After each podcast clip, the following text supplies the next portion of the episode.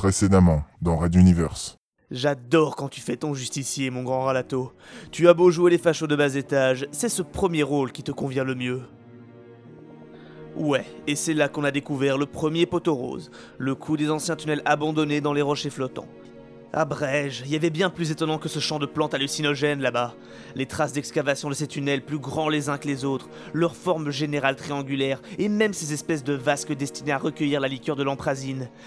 Et personne ne répondait à nos questions. Même sous sonde mental, tout le monde ignorait l'origine de ces galeries. L'analyse au lithium 111 n'a, elle, donné qu'un résultat approximatif. Approximatif? Ralato, on a la preuve que ça a été creusé au moins il y a plusieurs milliers d'années, bien avant les 500 dernières qui avaient vu l'arrivée des colons. Mais comme l'archéologie est opportunément interdite, personne n'a jamais été s'inquiéter du problème, jusqu'à ce qu'on nous parle de ce petit vieux qui connaissait les légendes, et qui est devant nous. Jusqu'à son histoire. Ce n'est pas tous les jours que quelqu'un raconte qu'il y aurait eu du monde avant nous sur Materwan. Red Universe.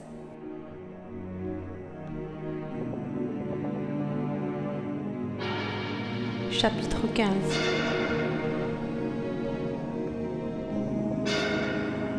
Fantôme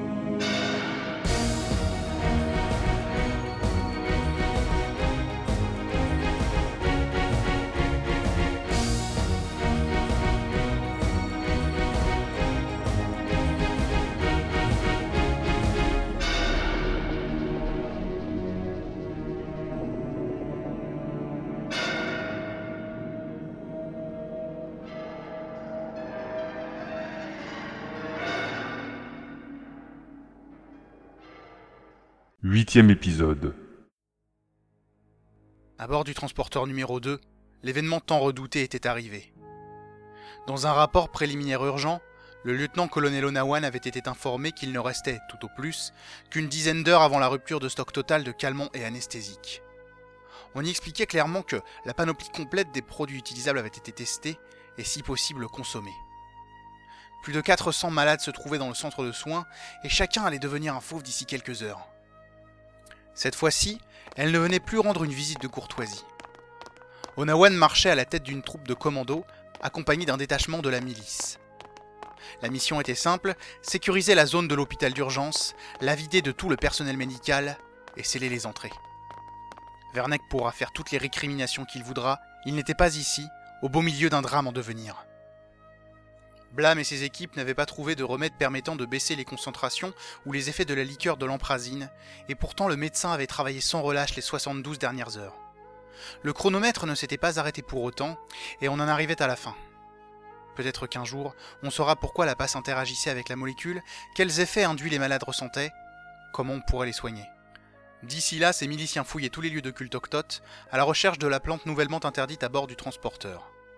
Dans le doute, on allait jusqu'à sceller des places, assurer des rondes de garde, procéder à des analyses et confisquer à tout va. Mieux valait une demi-tonne de sirop de chêne en trop qu'une seule fiole de liqueur manquée. Le résultat en avait été spectaculaire. Seuls deux nouveaux cas avaient été rapportés le jour précédent, et pas un seul aujourd'hui malgré l'heure tardive. En vue de la grande porte blindée, Onawan stoppa net.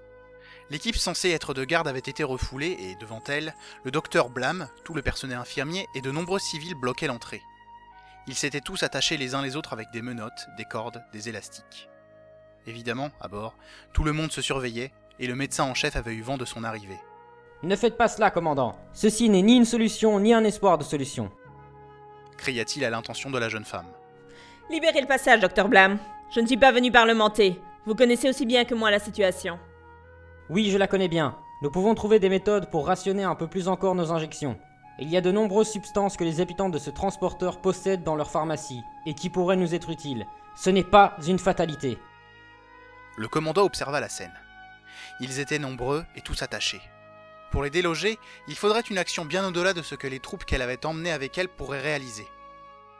Chuchotant quelques mots à un sergent à ses côtés, elle le laissa partir en courant, tout en s'avançant vers le groupe barrant le passage. Derrière elle, ses hommes se mettaient en place, s'alignant armes au poing. Un dédoublement furtif de la scène la prit au dépourvu. Tout tourna moins que l'espace d'une seconde, puis revint dans l'ordre. Maudite distorsion sauvage. Docteur, je ne suis pas là pour discuter le sujet. Je vous donne une minute pour commencer à évacuer, ou nous serons obligés d'utiliser la force. Allez-y, colonel. Ne vous gênez pas. Envoyez-nous vos chiens de garde, je suis certain que cela intéressera les journalistes qui nous filment en ce moment. Dans la direction indiquée par le médecin, on pouvait voir plusieurs caméras qui filmaient sans doute en direct, retransmettant la scène vers les deux transporteurs. Werneck était très certainement déjà en train d'essayer de la joindre. Faire saisir le matériel et arrêter les journalistes? Difficile à justifier, même si l'idée lui plaisait bien. Non, ce rusé de blâme avait bien calculé son coup, et il ne restait plus beaucoup d'options. Elle s'approcha de lui, faisant un geste d'apaisement aux soldats derrière elle. Que voulez-vous? Vous savez bien que les solutions que vous proposez reposent sur des hypothèses et des suppositions. D'autres malades arriveront encore les prochains jours malgré nos efforts. Ne devrait-on pas garder nos derniers stocks pour tenter de les sauver, eux, plutôt que de les dilapider avec les condamnés? L'autre avait senti que la militaire tentait de trouver une solution sans heurts. S'il arrivait à la convaincre, ce serait gagné. Mon commandant, il est de notre devoir à tous deux de protéger les exodés. Mourir entre ces murs de métal n'est pas une destinée acceptable pour eux. Elle ne devrait pas l'être pour vous non plus. Dans huit jours, nous arriverons à destination. Huit petites journées avec un nombre de nouveaux malades qui sera très réduit. Les réserves d'opiacés de notre vaisseau ne sont pas une hypothèse. Déjà, on m'a rapporté une caisse de morphine cachée chez une famille de drogués. Elle peut nous faire tenir une demi-journée supplémentaire, à elle toute seule. Et après Quand on ne trouvera même plus un sucre à diluer dans les poches de glucose de vos patients, qu'arrivera-t-il? L'autre avança d'un pas, son visage à quelques centimètres de celui d'Onawan. Baissant la voix d'un ton, à la limite du chuchotement, il ajouta. Je sais que vous avez mobilisé les quelques caisses de gaz incapacitants de l'armurerie. Correctement utilisées, nous pourrions gagner plusieurs jours. C'est possible, commandant. L'expression du lieutenant-colonel changea subtilement. Le praticien savait qu'elle avait confiance en lui, et il jouait là-dessus. On ne pouvait décemment pas mettre en danger tout le personnel médical du vaisseau avec une attaque en force. Surtout pas sur ce vaisseau, pas après ce que tous avaient vécu ici. Je vais vous donner quelques jours supplémentaires, Blâme. Ne les gâchez pas. Puis, se retournant vers ses troupes, elle ajouta. Armes aux pieds, formez deux rangées et sécurisez le couloir. Puis elle s'éloigna. Le docteur Blâme se précipita pour ouvrir ses menottes, montrant l'exemple à tous les manifestants. Le commandant nous laisse un sursis. Libérez le passage, nous avons du travail. Une nouvelle distorsion fit apparaître fugitivement un soldat masqué courant vers eux, il s'évanouit dans les terres presque aussi vite. D'abord surpris, tous rirent de bon cœur devant l'apparition. Il fallut plusieurs minutes pour que tout le monde soit détaché, et encore plusieurs pour que le groupe entier se soit dispersé. Déjà le médecin et ses assistants se dirigeaient vers le laboratoire, échafaudant des théories tout en marchant.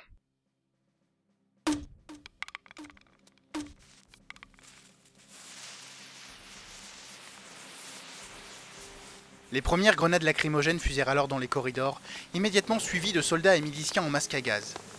Dès les premières secondes, un détachement de cinq militaires les plaquèrent au sol et ils furent traînés vers la grande sortie.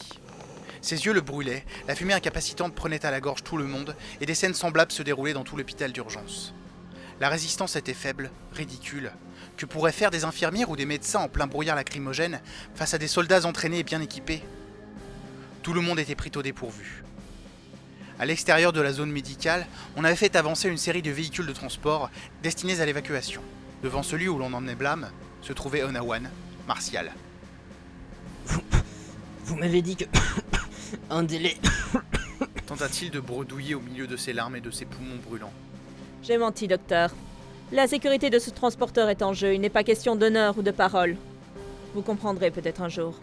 On vous a assigné un nouveau centre et une section spéciale s'occupe en ce moment du contenu de votre laboratoire. Nous nous reverrons plus tard. Allez-y. Les deux soldats qui maintenaient le médecin le montèrent à l'arrière du véhicule, prenant bien soin de s'asseoir de chacun de ses côtés. Onawan regardait les journalistes filmant la scène, avidement. Il jubilait presque. Qu'il filme bien tout et que le message passe clair dans toutes les communautés. L'ordre régnera sur le transporteur numéro 2, quel qu'en soit le prix. Elle regarda sa montre. Dans 12 minutes, les équipes de maintenance arriveront pour souder l'entrée. Puis on évacuera tout le personnel non indispensable et on apportera les redoutables cartouches de CX, un gaz militaire incapacitant. Encore 12 petites minutes.